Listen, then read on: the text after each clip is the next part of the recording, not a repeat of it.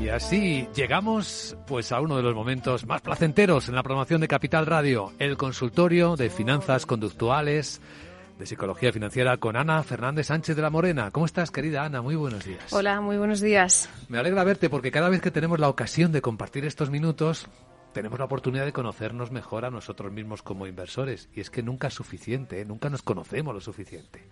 Nunca, porque realmente, aunque hablamos de muchos sesgos que, que salen inconscientes, como son inconscientes, siguen saliendo.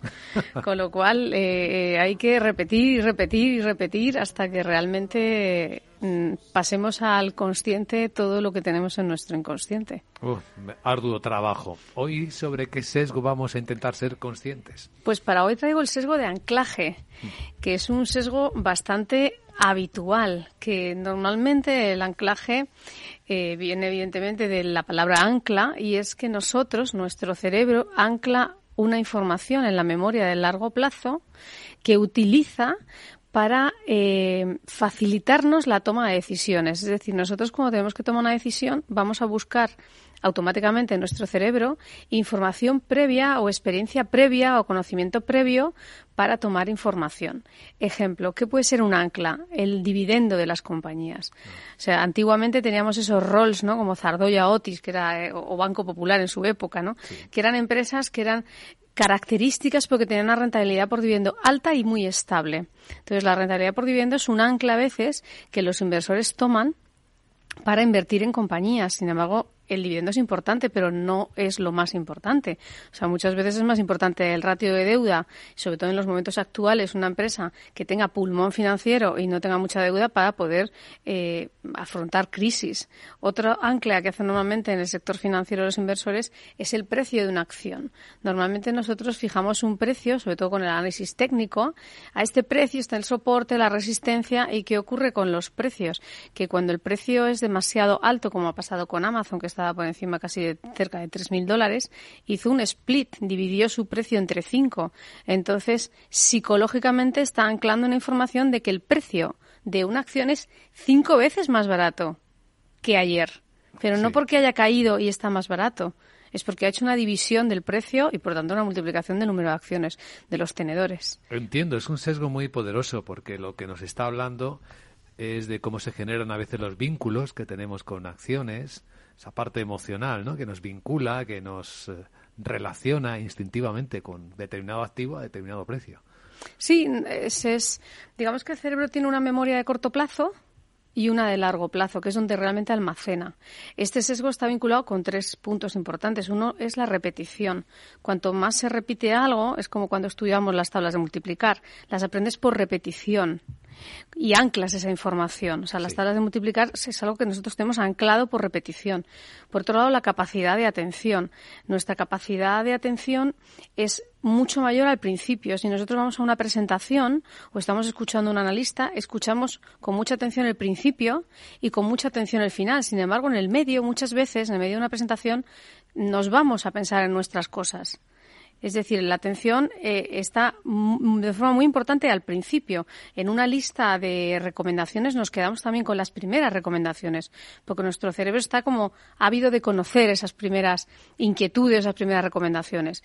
Y luego, por otro lado, la memoria. O sea, nuestra, nuestra memoria va a almacenar la información que más eh, impacto nos ha producido, ¿no? Esto que tú decías, ¿no? Ese impacto emocional o una asociación de una información a un recuerdo nuestro hace como clic y entonces anclas la información. Imagino que la parte más perversa es cuando este sesgo de anclaje, aquello a lo que te has anclado, se convierte en creencia. Sí, bueno, claro, es que los, claro, los anclajes terminan siendo creencias, porque cuando tú mm, tienes un pensamiento repetitivo en tu memoria de largo plazo, pues son como aquellas personas que, que siempre pierden dinero cuando invierten en bolsa. Y te lo dicen, es que yo nunca he ganado, es que yo siempre pierdo. Bueno, quizás siempre pierdes porque, como decía Einstein, si haces lo mismo y pretendes obtener resultados diferentes es, es, es una locura. O sea, realmente es ¿Por qué, ¿Por qué pierdes siempre? Obviamente porque vendes en pérdidas, pero vendes en pérdidas porque vendes con el mercado cayendo o porque compraste con el mercado subiendo y, no has tolerado la pérdida porque realmente tenías ese sesgo de exceso de optimismo y pensabas que comprando en, en un ciclo alcista se gana siempre. No siempre se gana porque cuando llega la volatilidad, llega la incertidumbre y los mercados están llenos de razones que hacen que el mercado tenga un comportamiento que no es el esperado. A veces un mal dato es bienvenido, como estamos viendo este año. Un mal dato es bienvenido porque se considera que entonces la Reserva Federal no va a tener una política tan agresiva de tipos. Sin embargo, el dato es malo, pero la percepción del dato es positiva. Qué interesante esta reflexión, cómo vamos conociéndonos a través de nuestros sesgos.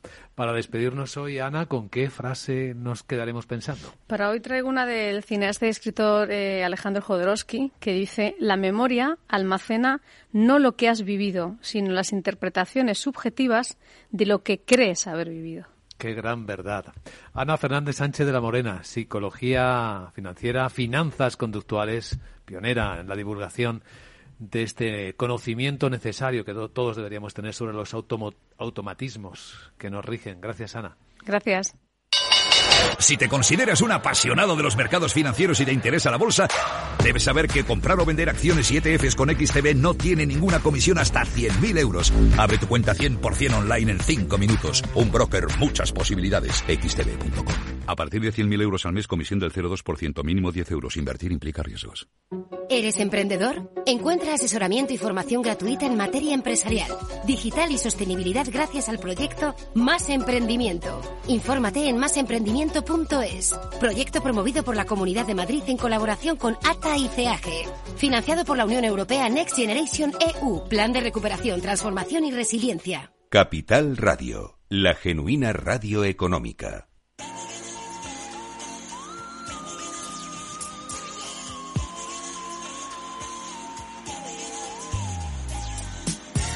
Después del trabajo, After Work, con Eduardo Castillo, Capital Radio.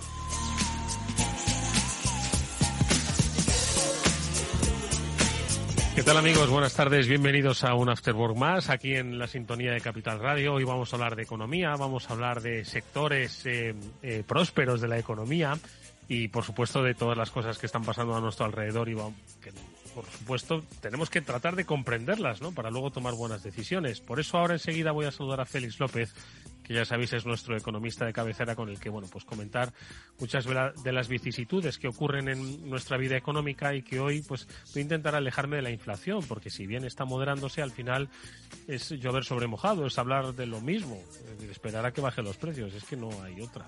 Por eso intentaré, no sé, tocar otros temas, como por ejemplo el de las criptomonedas, que seguro que alguna lectura se ha hecho Félix y algún apunte de interés nos va a compartir. Digo que hoy vamos a hablar de sectores de la economía porque además de hablar con Félix vamos a tener sendas entrevistas que nos van a aproximar, yo creo que a los dos sectores más rentables hoy en día de la, eh, de la sociedad económica, el del entretenimiento y el de la formación. La gente quiere formarse y luego quiere entretenerse.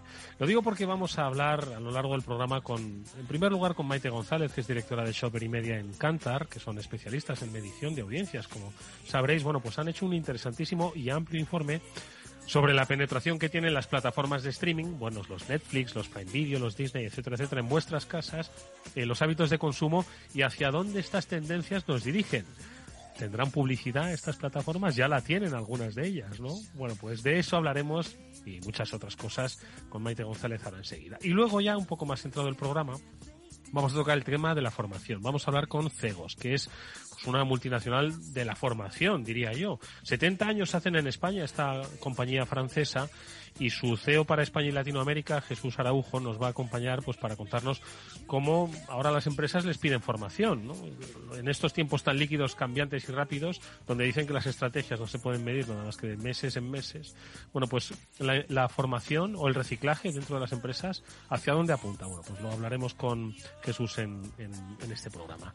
Y nada, pues eso, que vamos a hablar un ratillo de economía. Espero que os entretengáis y, sois, por supuesto, que aprendáis cosas que os ayuden, como digo, a tomar buenas buenas decisiones. Venga, saludamos enseguida a Félix López. Bienvenidos.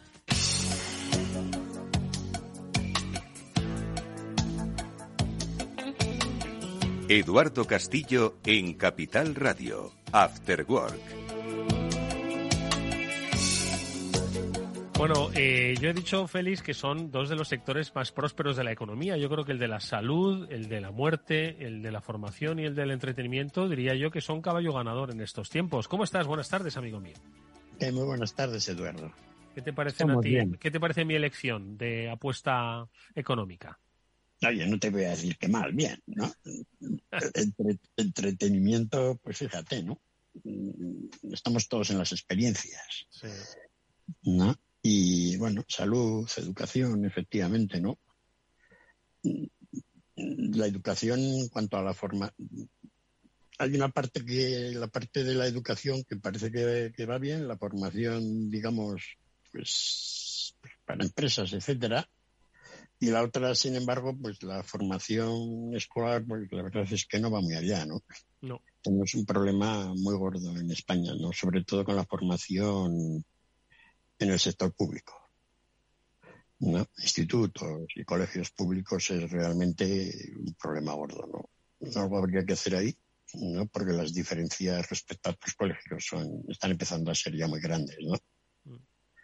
Pero bueno. Y no es por falta de vocaciones, ¿eh? Ni de calidad del profesorados es por falta de voluntad política, vamos, absolutamente. Simplemente el funcionamiento de todo el teclado, ¿no? Es decir, de alguna manera, pues Pasa en muchos otros sitios también, es decir, que hay un problema con la educación, digamos, básica, ¿no? Y en todo el mundo.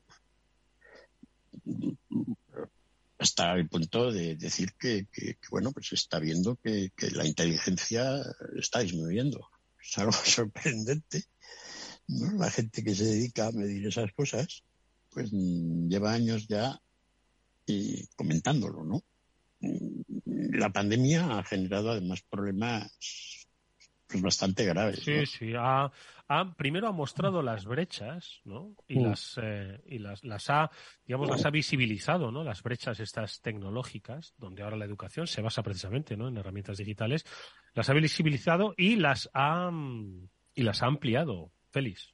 Sí, sí, sin duda, ¿no? Es decir, hay mucha gente que, que familias, etcétera, incluso hayan dispuesto de los medios, por las razones que sean, luego el funcionamiento de la escolaridad a distancia es peor.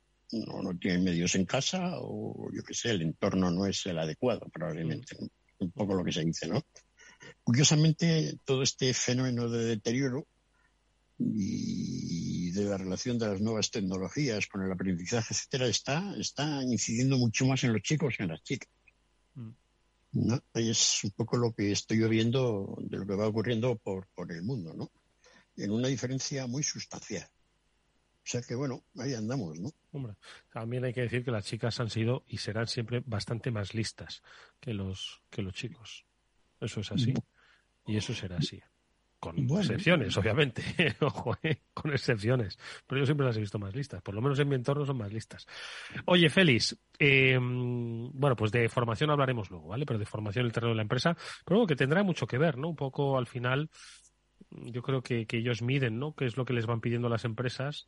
Pues para reciclar a sus a sus eh, a sus cuadros eh, cuál es un poco esa esa proyección profesional ¿no? que van a que van a desarrollar a propósito de las aptitudes las competencias y las habilidades ¿no? que, que vayan adquiriendo luego lo hablamos luego lo hablamos con Jesús Araujo em, pero oye yo no te quería preguntar como me habrás escuchado al principio en la presentación de sobre la inflación sino que te quería preguntar sobre las criptomonedas yo estoy seguro de que el mundo de las criptomonedas igual tengo la fortuna de que desaparece antes de que lo comprenda.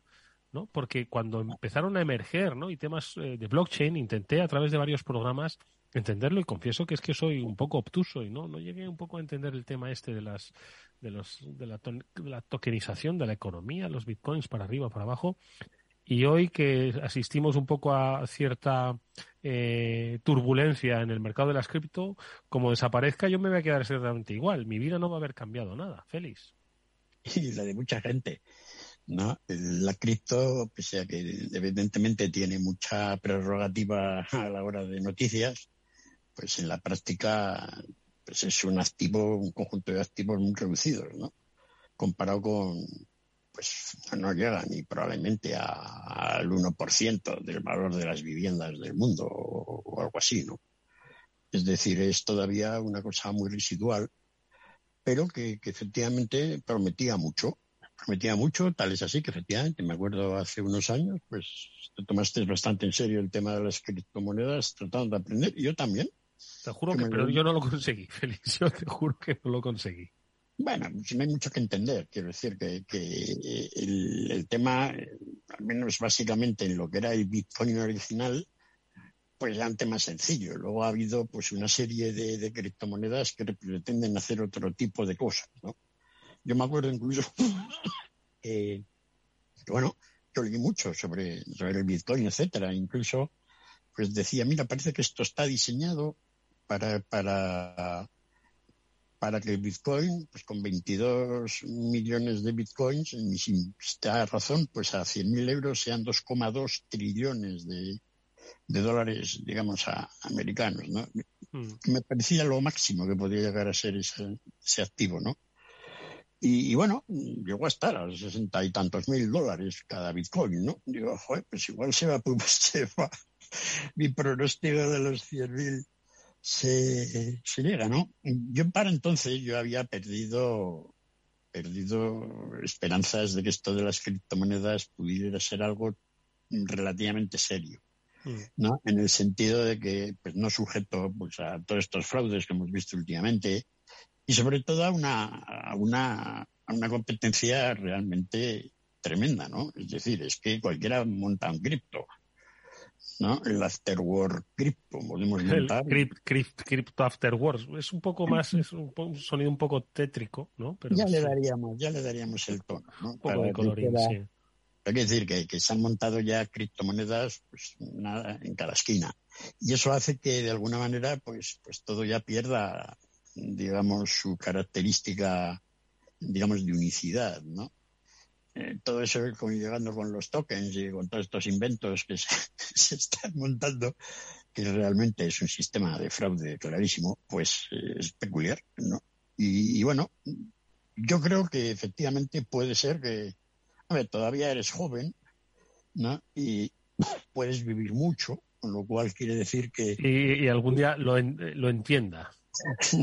tienes tiempo de observar muchos dimes y diretes de lo que va a ocurrir con las criptomonedas en el futuro. La verdad es que puede ser que haya algún invento, porque todavía, pues hoy llevamos pocos años con esto, ¿no? Y estamos experimentando. Quizá hay alguna manera de que alguien, pues, dé con un invento realmente útil, ¿no? Es decir, que la, criptomoneda, pues, puede ser una moneda, ¿no? Porque hasta ahora, pues, básicamente es un activo especulativo.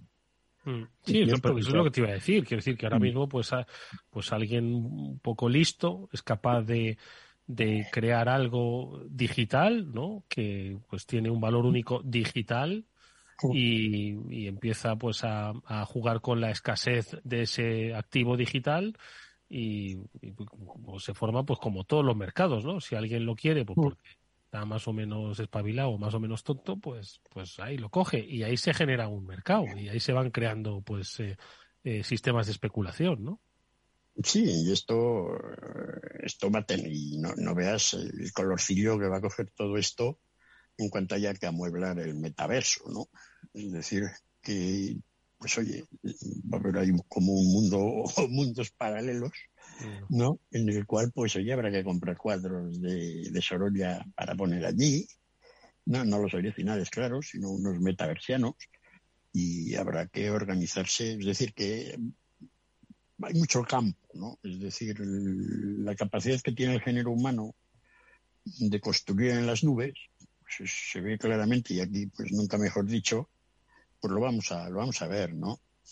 sí parece que, el Bitcoin y todas estas cryptocurrencies, criptomonedas, pues han recibido un golpe bastante serio, ¿no? Hmm. Aún, así, pues oye, un Bitcoin a 18.000 o 19.000 dólares, pues todavía es un activo potente, ¿no? ¿A cuánto ha llegado a estar el Bitcoin en su máximo? Yo creo que llegó a 63.000 o 64.000. Claro, y uno no vendió pensando que, pues tú como, como dijiste, que iba a llegar a 100.000. Sí, ya, ya, ya hay, curiosamente, relativamente ya había poco APSA y quiero decir que comprar a 66 para vender a 100, pues oye, está bien, ¿no? Pero ya no mm. era eh, comprar a 10 para vender a 10.000. Mm.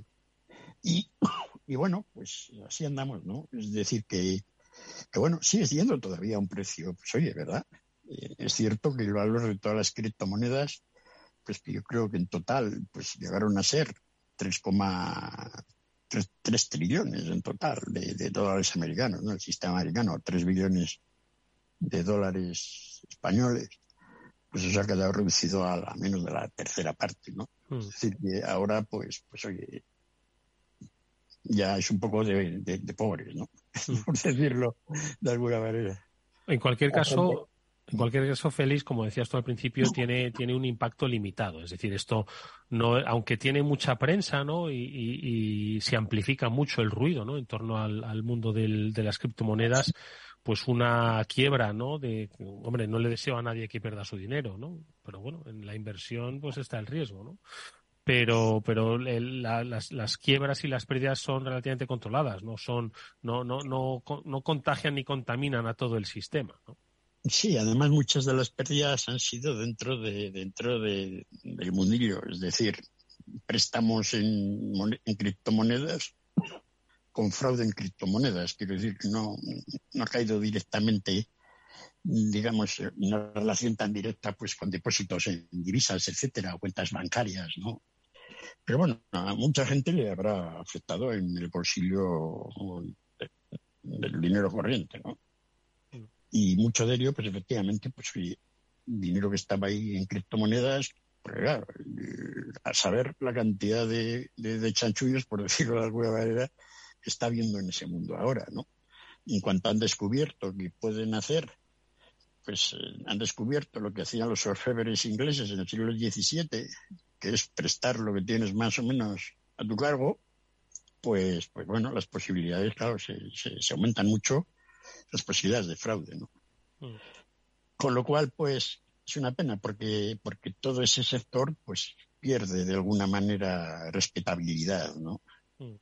Fíjate que hace un año, pues todo el mundo está hablando de las posibilidades, ¿no? La banca de inversión, grandes gurús del management, etcétera, de las finanzas, ¿no? Diciendo pues que ya podía ser que las criptos eran un activo pues oye, para tener en cuenta, ¿no? Y como yo ya lo decía, los grandes bancos, ¿no? Ahora ya nadie, nadie abre la boca hoy. De alguna manera, pues ya eso ha quedado de alguna manera, ha recibido un golpe realmente muy duro, ¿no? Porque se ha juntado pues una caída dramática de, del Bitcoin, digamos como la moneda más de referencia, junto pues a todos estos escándalos, ¿no? Bueno, pues, pues nada, es, eh, el, ¿qué me decías, Félix? No, que, espero que, si no lo entiendas, pues oye, alguna vez podamos ver una criptomoneda realmente sólida, ¿no? Sí. Que digamos, oye, pues mira, esta pues la voy a usar yo para comprar... Para comprar un Sorolla en el metaverso. Sí, una botella de aceite de oliva, que casi cuesta lo mismo ya. ¿Pero dónde? ¿En el metaverso? Porque ya ves tú qué hago yo. A ya le puedo mirar, pero el aceite de oliva. En fin, oye Félix, te quiero hacer una pregunta. ¿Tú estás suscrito a alguna plataforma de vídeo bajo demanda? Eh, sí. ¿Ah, sí? Dime, no, no me digas a cuál. Bueno, si quieres dime a cuál, pero a una, a dos o a varias. Mm, estoy, estoy a una, creo, pero, pero familia creo que está otra, o sea que.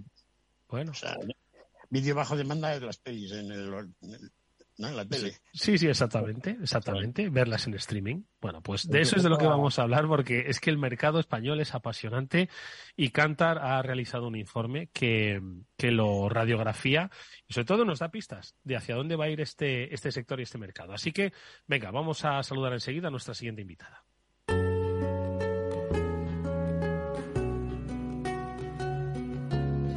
Después del trabajo, After Work, con Eduardo Castillo, Capital Radio.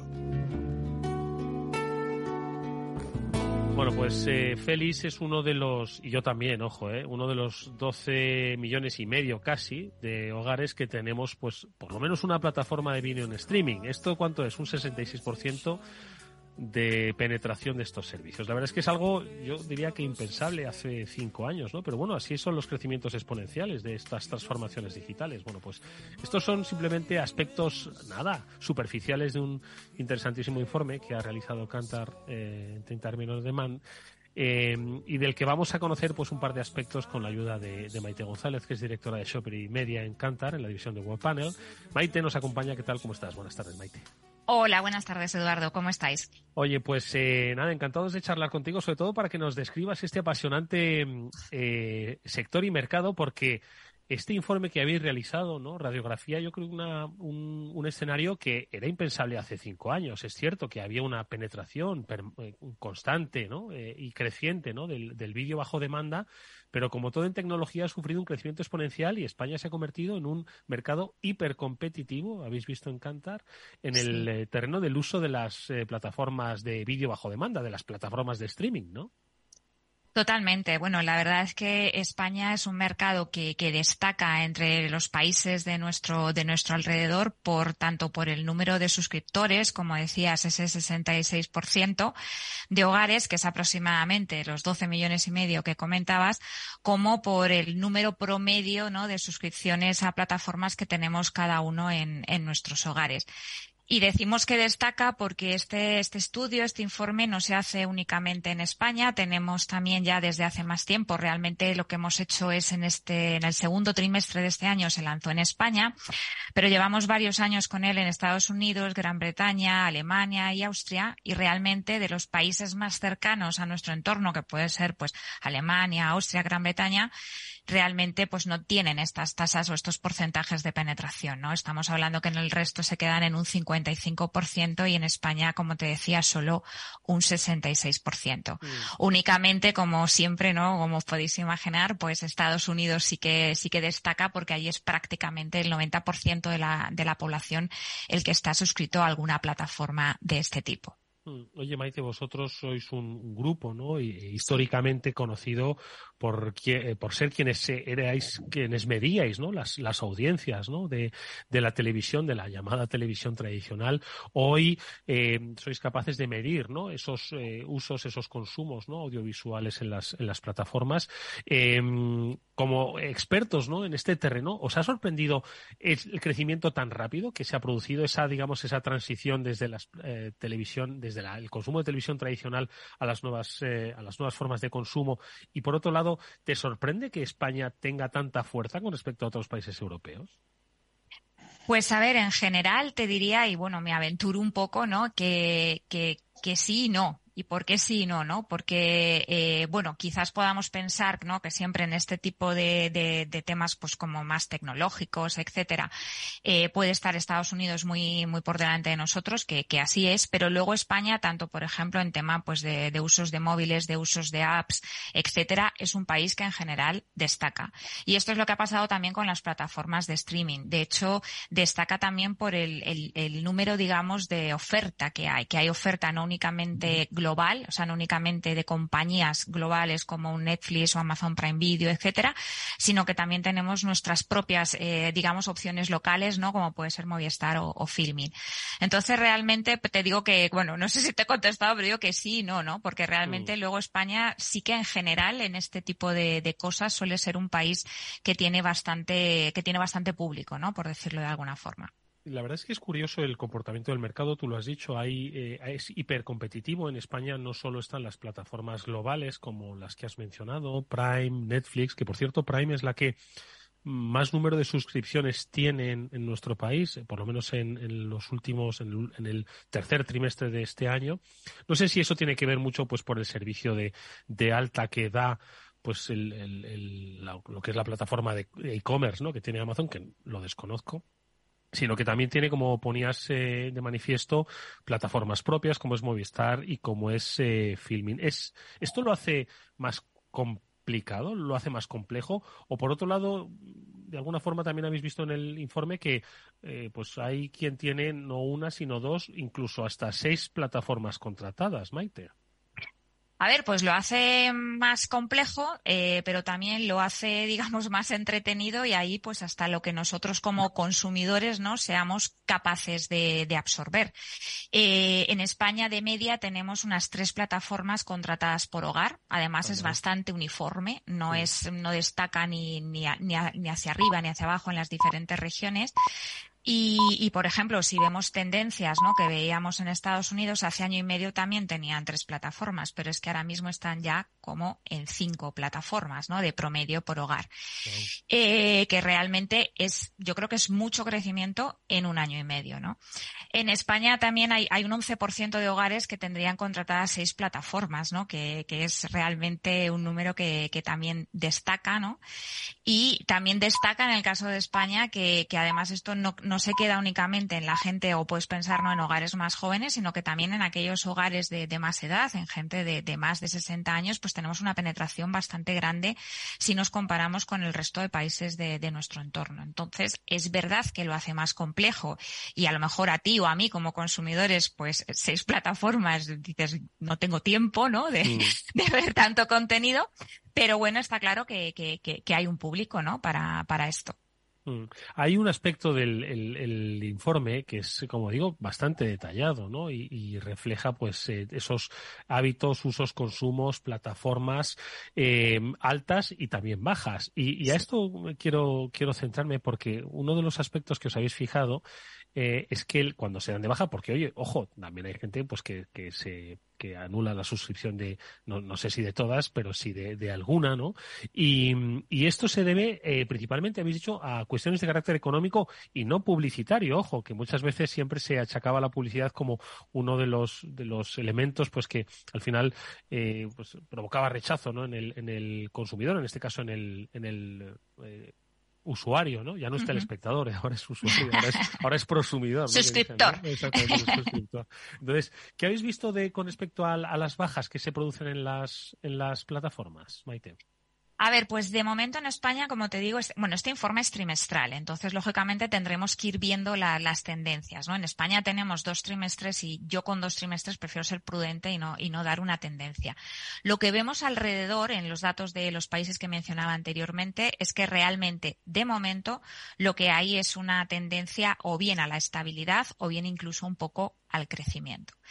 Sí que es cierto que, bueno, no nos es ajeno, ¿no? Que estamos en un entorno inflacionario, que los precios y el bolsillo preocupan mucho y que nos dicen que el 23% de las personas que hemos entrevistado nos dicen que se podrían plantear darse de baja en el próximo trimestre y el principal motivo, como tú bien decías, sería ahorrar dinero porque realmente eh, el, motivo para contratar a estas plataformas, y a mí esto sí que fue algo que me sorprendió, ¿no? Cuando empecé a ver los datos, ¿no? Porque uno no se puede extrapolar a sí mismo como, como consumidor y cuando empiezas a ver los datos es que realmente el tema de la publicidad que mencionabas tú no es una de las principales razones, o sea, el hecho de evitar publicidad, ¿no? No es una de las principales razones para contratar esta suscripción. Es una razón, pero está como en el tercer lugar y a mm. mucha, a mucha distancia de la razón propia del contenido, de, de el contenido que voy a ver y cuándo lo voy a ver. Entonces, tenemos que ver qué pasa. Es verdad que el tema económico puede influir, pero yo no sé si va a influir hacia darnos de baja de plataformas o a que si nos vamos a quedar más tiempo en casa porque tenemos menos eh, dinero, digamos, para salir y para un ocio un poco más que probablemente sea un desembolso mayor, pues a lo mejor puede suceder el efecto contrario, que esto en algunos casos, en otra tipología de productos, lo hemos visto durante, durante la pandemia, ¿no? Tendremos que ir siguiendo eh, en los próximos meses.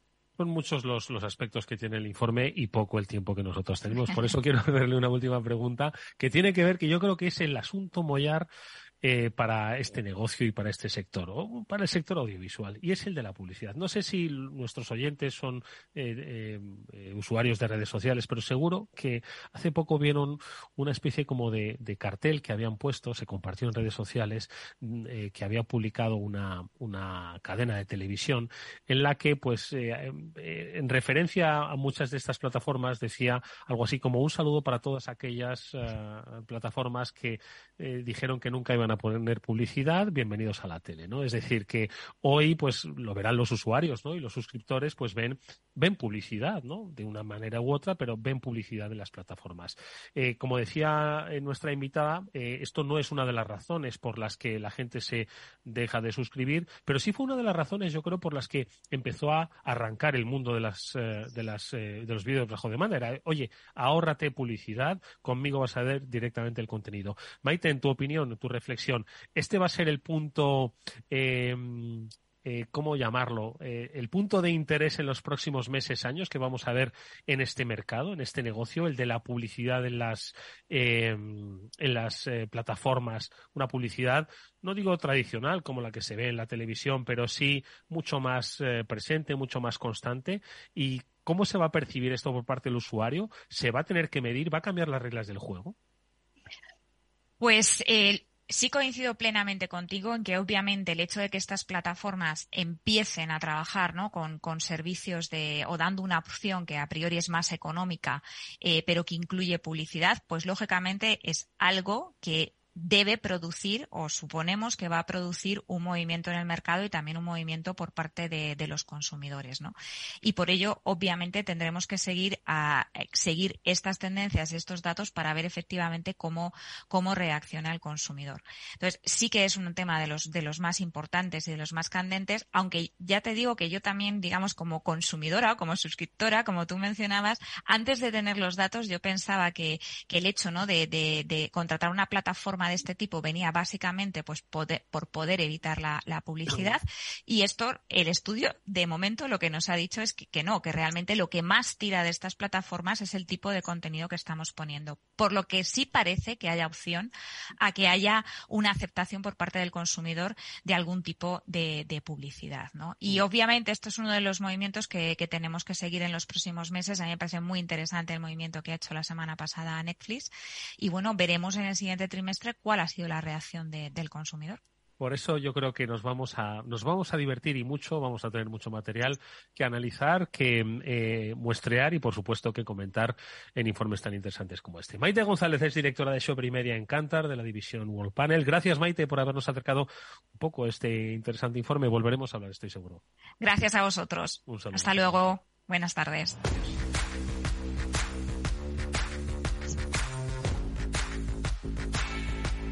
Vamos con un consejo. Si inviertes en bolsa, esto te interesa. XTB tiene la mejor tarifa del mercado para comprar y vender acciones y ETFs. No pagues comisiones hasta 100.000 euros al mes. Si inviertes en bolsa o quieres empezar más sencillo e imposible, entras en xtb.com, abres una cuenta online y menos de 5 minutos compra y vende acciones sin comisiones. Además, te vamos a atender las 24 horas al día. Aquí estás esperando? Ya son más de 500.000 clientes los que confían en xtb.com. Un broker, muchas posibilidades, xtb.com. A partir de 100.000 euros al mes, la comisión es del 0,2% mínimo 10 euros. Invertir implica riesgos.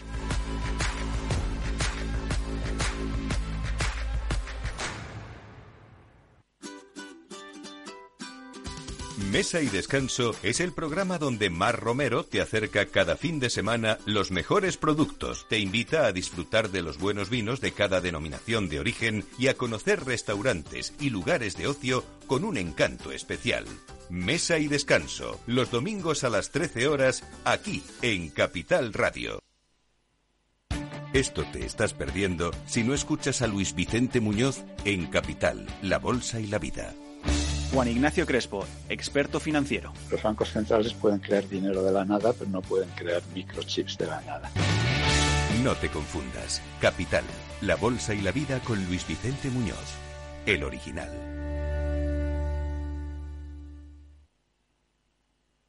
Después del trabajo, After Work, con Eduardo Castillo, Capital Radio.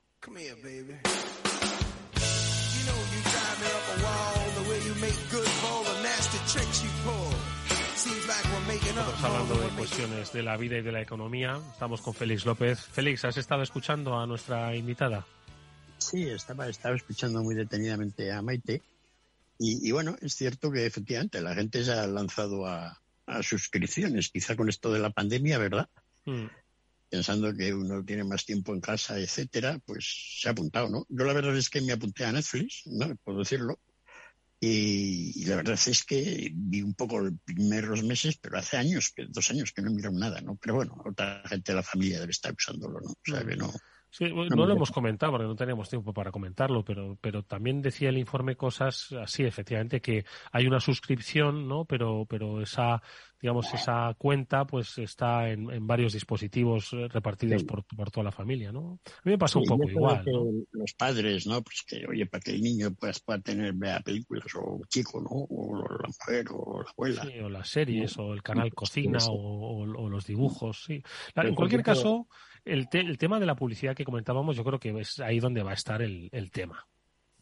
Donde va a estar el tema. Muchos, yo esto lo comento mucho con, con Víctor Magariño y con Julián de Cabo los, los, los jueves, que pues estas nuevas empresas, ¿no? que han nacido en, eh, la era digital y al calor de lo digital, pues eh, tarde o temprano se acaban convirtiendo en empresas tradicionales, ¿no? Que ven, que buscan los sectores tradicionales y la publicidad pues ha sido un sector de toda la vida, ¿no? Sí, ¿no? Todo, parece que todo gira alrededor de eso. Fíjate el follón que hay, ahora en Twitter, ¿no? Que si, que hay que pagar para que te den un certificado y las empresas, por otra parte, dejan de poner anuncios, ¿no? Y cómo dar con el modelo adecuado de suscripción y al mismo tiempo de publicidad, pues, pues ahí parece que a mucha gente se le, se le resiste, ¿no? Mm. A la hora de, pero sí, efectivamente, es curioso la cantidad de negocios y de empresas grandes en el mundo que viven de la publicidad. Fíjate, hasta los medios de comunicación. todos los medios de casi todos los medios de comunicación, ¿no? Prácticamente todas estas plataformas, Google, los otros, todo, ¿no? Y, bueno, es así, ¿no? Eh, una cosa que quería comentarte, más que nada como anécdota, ¿no? A ver, con el hecho de de, de cómo llevamos la vida ahora, de más en casa, etcétera, quizás viendo plataformas. Una de las cosas que he notado yo en los grandes almacenes es lo que ha aumentado mucho la exposición de zapatillas. Ya sabes que yo siempre voy por ahí mirando. Sí, sí, tú, tú, eres, tú eres un, un, researcher de a pie de calle. Entonces, y tú lo, y te has fijado que, que las zapatillas en los supermercados están como más visibles o cómo? Mm, pero como seis veces. Es decir, antes encontrar una zapatilla pues no era tan fácil, ¿no? Si eres la que te gusta, ¿no? Y ahora pues vas a un gran almacén y no solo eso, sino que ya marcas tradicionales de zapatos pues con sus zapatillas. Y dices, anda, ¿no? zapatillas, pues oye, más caras, tampoco mucho, ¿no? Comparado con lo que son los zapatos caros. Y eso se debe a que efectivamente pues ha habido mucha gente que por lo visto pues, usa más la zapatilla que antes, ¿no?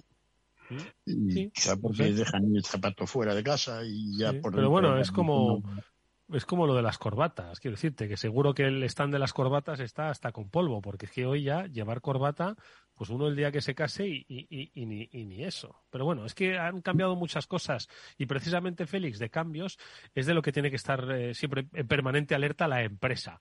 Primero para estar al quite de las eh, circunstancias de su negocio y luego de la propia cualificación de sus empleados. Bueno, pues de eso es de lo que vamos a hablar con nuestro siguiente invitado, que lo habíamos dicho al principio, formación dentro de las compañías o fuera de las compañías, capacitación profesional. Vamos a ver por dónde van las tendencias. Vamos a saludar a Jesús Araujo. Enseguida le decimos hola.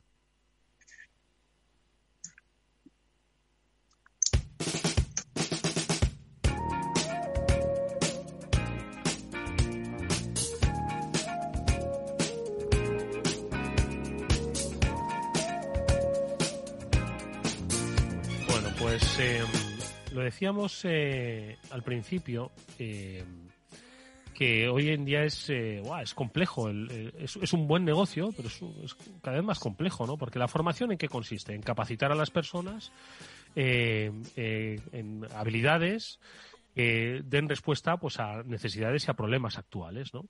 Y como hoy las necesidades y los problemas actuales son cambiantes, son evolutivos, son intempestivos, son imprevistos.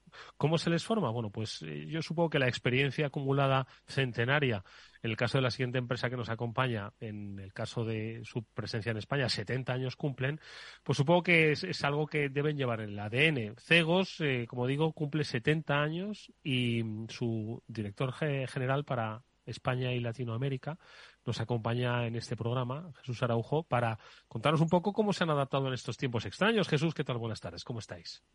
Muy buenas tardes a todos. Encantado de estar aquí con vosotros. Oye, eh, Jesús, hablábamos de que mm, eh, los, tiempos de cambio cada vez se acortan más, ¿no? Y que si hay algo que puede hacer frente precisamente con eficacia a esos tiempos de cambio es la capacitación de las personas. Vosotros los capacitáis por esa experiencia, como digo, de varias décadas, tanto en España como en Francia, como el origen de la compañía, y que hoy, pues no sé cuál es un poco el foco que debemos poner en esa formación a, dentro de las compañías en entornos, como decimos, cambiantes, líquidos, extraños, eh, donde la estrategia se revisa cada año. ¿Cuál es un poquito vuestra, vuestra visión hoy de la formación en las compañías? Bueno, pues ahora que comentabas un poco los ámbitos de actuación geográficos, nosotros operamos en más de 50 países. Eso yo creo que nos permite tener una visión, no sé si exacta, pero desde luego muy aproximada de cuáles son las tendencias o las mejores prácticas a nivel internacional, por no decir a nivel mundial poco por responderte a la pregunta, yo utilizaría siempre algo que me parece eh, útil, que es el binomio empleabilidad y competitividad. Mm. Es decir, al final las organizaciones tienen que competir, tenemos que competir en un entorno que, como muy bien explicabas, cada vez pues eh, no solo más cambiante, sino con menos visibilidad, más quebradizo, bueno, lo que se dice eh, buca o bani, ¿verdad? Mm. Y, y los empleados, los colaboradores, los profesionales también. Dentro o, para buscar otro, otro empleo fuera. Por tanto, la empleabilidad se, se convierte en algo clave. Entonces, por responder también de forma incluso más específica, pues de entrada hay una cuestión que todas las organizaciones están muy interesadas en, en poner eh, blanco sobre negro, que es el concepto de learnability. La primera cuestión que en estos momentos hay muchas compañías eh, focalizadas en ello es que toda su gente esté eh, con una actitud, con una cultura de formación permanente, porque ese cambio es permanente, como muy bien tú, tú también indicabas, ¿no? Y luego, pues evidentemente hay mucha digitalización y las soft skills, las power skills, que se dicen ahora, pues están muy al cabo de la calle, sin ninguna duda. ¿Qué es lo que están ahora mismo demandando pues las empresas, la realidad económica, el mercado, en estos entornos que los has definido perfectamente, ¿no? Ya solo con hablar de Buca. Hay quien dice que Buca se ha quedado eh, anticuado, pero vamos, en absoluto. Yo creo que seguimos viviendo en un Buca Ahora dicen Bunny, ¿eh? Ahora dicen Bunny. Yo, si me permite la broma, creo que hay un curso que tendríamos que sacar una formación que es formar o liderar en tiempos revueltos. ¿eh? Es así, es Porque así, realmente eh, creo que es el reto eh, casi diario, ¿no? Bueno, pues las compañías lo que lo que tienen claro que en un entorno digital eh, la parte de las de las soft skills, las habilidades, pues son críticas. Son críticas eh, porque los entornos de trabajo están cambiando, porque la tecnología que utilizamos está cambiando y es verdad que hay una formación técnica, pero cada vez más se está volviendo a una formación eh, digamos, más precisa para, para, aspectos más transaccionales o más de contenido, pero hay cuestiones de habilidades y también de valor que se está buscando volver a lo presencial, ¿de acuerdo?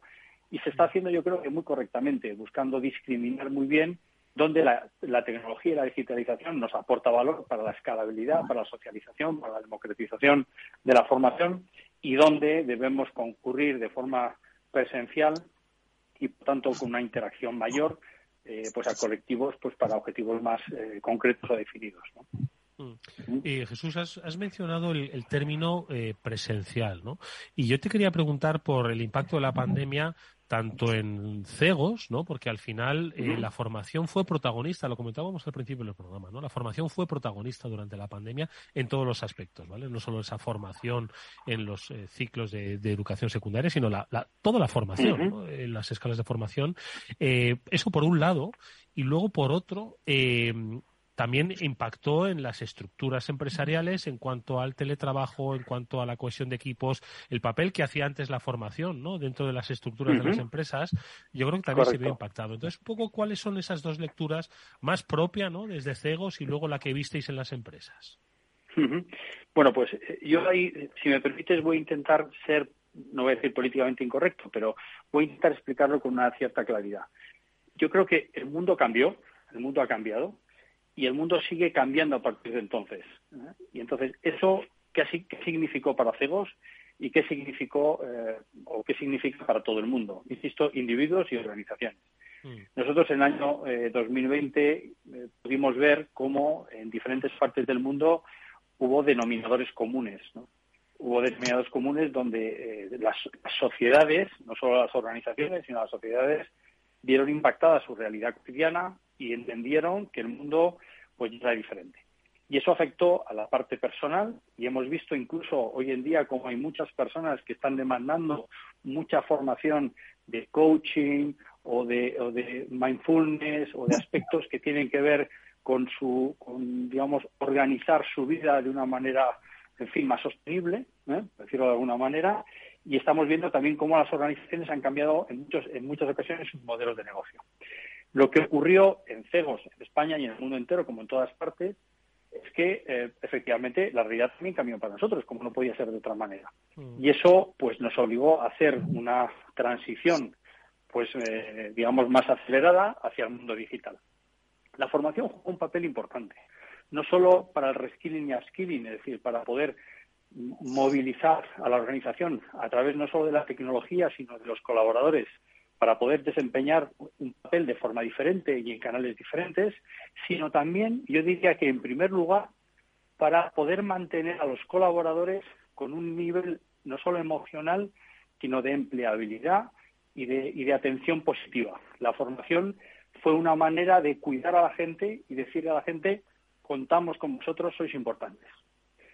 Y yo creo que eso, en un mundo en el que las organizaciones cada vez más eh, estamos en una sociedad mucho más, por suerte, sensible no solo al medio ambiente, no solo a aspectos sociales, pues las, compañías buscan también, o, eh, los empleados o los profesionales, sobre todo los buenos profesionales, buscan, buscan empresas con propósito.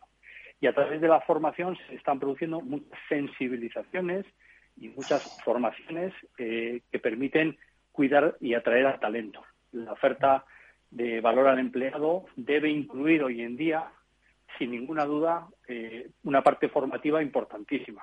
Y yo diría que en las organizaciones, como consecuencia de toda esa transición acelerada por la pandemia, la formación ya no está en la estrategia. La formación es la estrategia, porque es imposible, Eduardo, que una compañía esté cambiando de empleado, y además no es deseable, de forma permanente. Luego tiene que estar acompañándoles en esa transición de forma permanente. Y ambos, organizaciones y empleados, debemos asumir que la formación es un must que debemos llevar a cabo con, yo diría, con bastante precisión, porque tiene que ver mucho, como decía, con la rentabilidad y la competitividad. Una última eh, eh, cuestión, Jesús, y, breve, es también el cambio, y aquí influye mucho también la formación y la, dirección en la que uno se forma, ¿no? El cambio en, eh, en, lo relativo a la carrera profesional, es decir, eh, han cambiado un poco esas tendencias. No quiero hablar de los nómadas, no, no quiero hablar tampoco de el, cambio en las estructuras, pero sí esa organización, esa jerarquización ha cambiado. No sé si esto también influye a la hora de formar a estos futuros profesionales o reciclarlos. Sin, sin ninguna duda. Bueno, yo creo que ahí podríamos, Eduardo, contestar de forma diferente. De entrada, estamos viendo diversidad e inclusión, estudios que hemos hecho, estudios de las, eh, que hemos realizado a través de nuestro observatorio, pues eh, comentan cosas de las que he ido, eh, analizando hasta ahora, pero hay uno especial que es el tema de diversidad e inclusión, que tiene que ver con el tema de la edad, la discriminación por tema de la edad. Y, y, estamos viendo que hay mucho, muchos colectivos que se quedan fuera.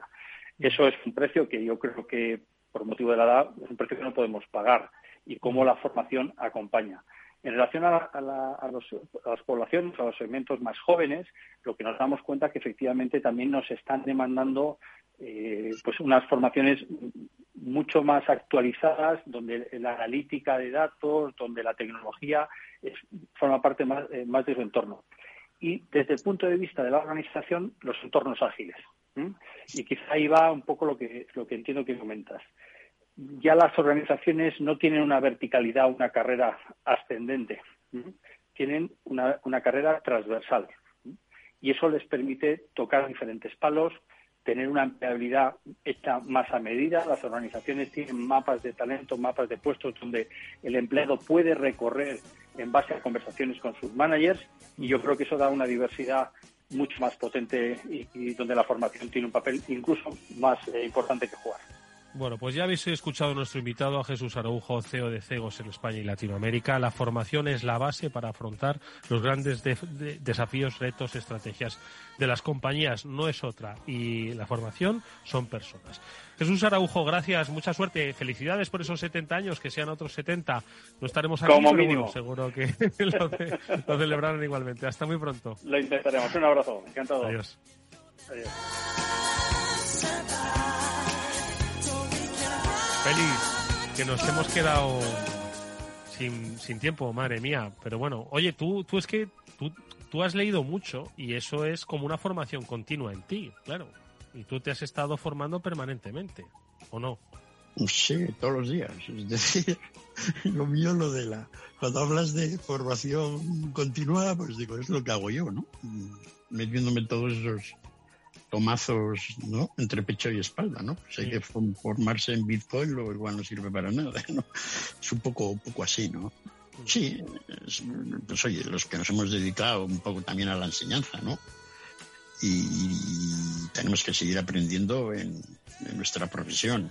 Desgraciadamente en la mía pues es demasiado amplio, ¿no? Me gustaría quizá haberme centrado en un tema mucho más concreto, pero es que toda la economía da para, para mucho, ¿no? A la hora de, de, de, de cómo escoger el hacer, ¿no? La verdad es que, oye, pues tu entrevistado está en una situación, la verdad, muy privilegiada para, para observar muchas cosas de, de, cómo va el mundo ahora, ¿no? Es decir... Sí, ya te he dicho que hoy los dos invitados que vamos a tener tienen mm. posición de privilegio. El, el entretenimiento, el ocio y el negocio, que me gusta decir a mí. La formación y el, y, sí. y el ocio con lo que me gusta a mí ver y observar, ¿no? Pues uh -huh. estar en un sitio donde puedas observar cosas que no, normalmente pues uno no observa, pues efectivamente es un privilegio, ¿no? Ver cómo todas las empresas efectivamente ahora pues se están, digamos, dotando de, de, de, de, la educación y de la formación, pues quizá como, como un poco la estrategia, ¿no? Es decir, ¿cómo vas a es que no les queda otra, es que no les queda otra. Como a tener empleado otra. contento, no vaya a ser que se te produzca otra gran dimisión, ¿no? Sí. Y, y ahí andamos. Muy interesante, ¿no? Sí, sí, hombre, de... las, las empresas deben ser el, el, la herramienta que canalice la, el reciclaje, ¿no? Y, y, más en estos tiempos. Tú y yo venimos de lo, de lo analógico. Tú, tú más si cabe, tú más si cabe, no te estoy llamando viejo, ¿vale? Pero tú más si cabe, ¿no? Y al final, pues mira, los dos hablando de Netflix, esto porque nos compete en nuestro ocio, pero en el mundo del negocio es una obligación para las empresas que, te, que actualicen a través de la formación a sus empleados. En fin, que nos tenemos que ir, Félix, que como siempre ha sido un placer. Escucha, ponte en Netflix, hombre, ya que lo pagas, que veas las actualizaciones, hombre, que, que voy a ver si, sí, te acuerdas de la si, contraseña. Voy a ver si veo algo y lo cuento, a ver qué observo. Oye, como siempre es un placer escucharte, Félix. Nos vemos la semana que viene. Un fuerte abrazo. Vale. Nos despedimos nosotros de todos vosotros, dándole las gracias a Jorge Zumeta por haber estado ahí controlando técnicamente. Hasta mañana.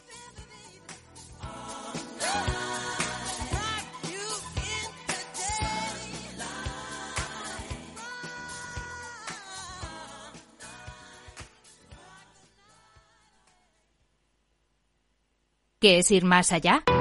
Con Arval podrás llegar donde te propongas de la forma más sostenible y darle a tu empresa todas las soluciones de movilidad que necesite, asesorando con las mejores opciones de movilidad para las distintas necesidades de tu flota, con vehículos electrificados, bicicletas, coche compartido. Arval, la transición energética arranca aquí. Más información en arval.es.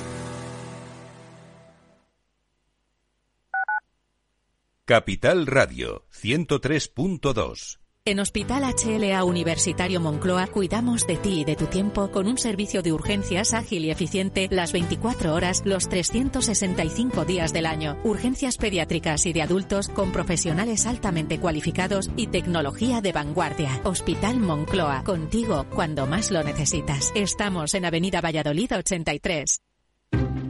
Inversión inmobiliaria acompaña al mercado inmobiliario en este nuevo ciclo. Todos los jueves de 10.30 a 13 horas, el inversor encontrará las claves para realizar su mejor inversión. La mañana de los jueves en Capital Radio tomamos el pulso al sector inmobiliario. Noticias, análisis de mercado y debates donde los protagonistas del sector podrán contar en primera persona los retos a los que se enfrenta el ladrillo. Inversión inmobiliaria pone la voz al sector inmobiliario. Aquí, en Capital Radio. Los viernes en Capital Radio te proponemos descubrir y comprender las estrategias de empresas con éxito que servirán de inspiración y ejemplo para la tuya. Escucha Metaempresas, un programa presentado por Andrés Arenas con la presencia y los consejos de expertos en distintas áreas y profesores de reconocida trayectoria.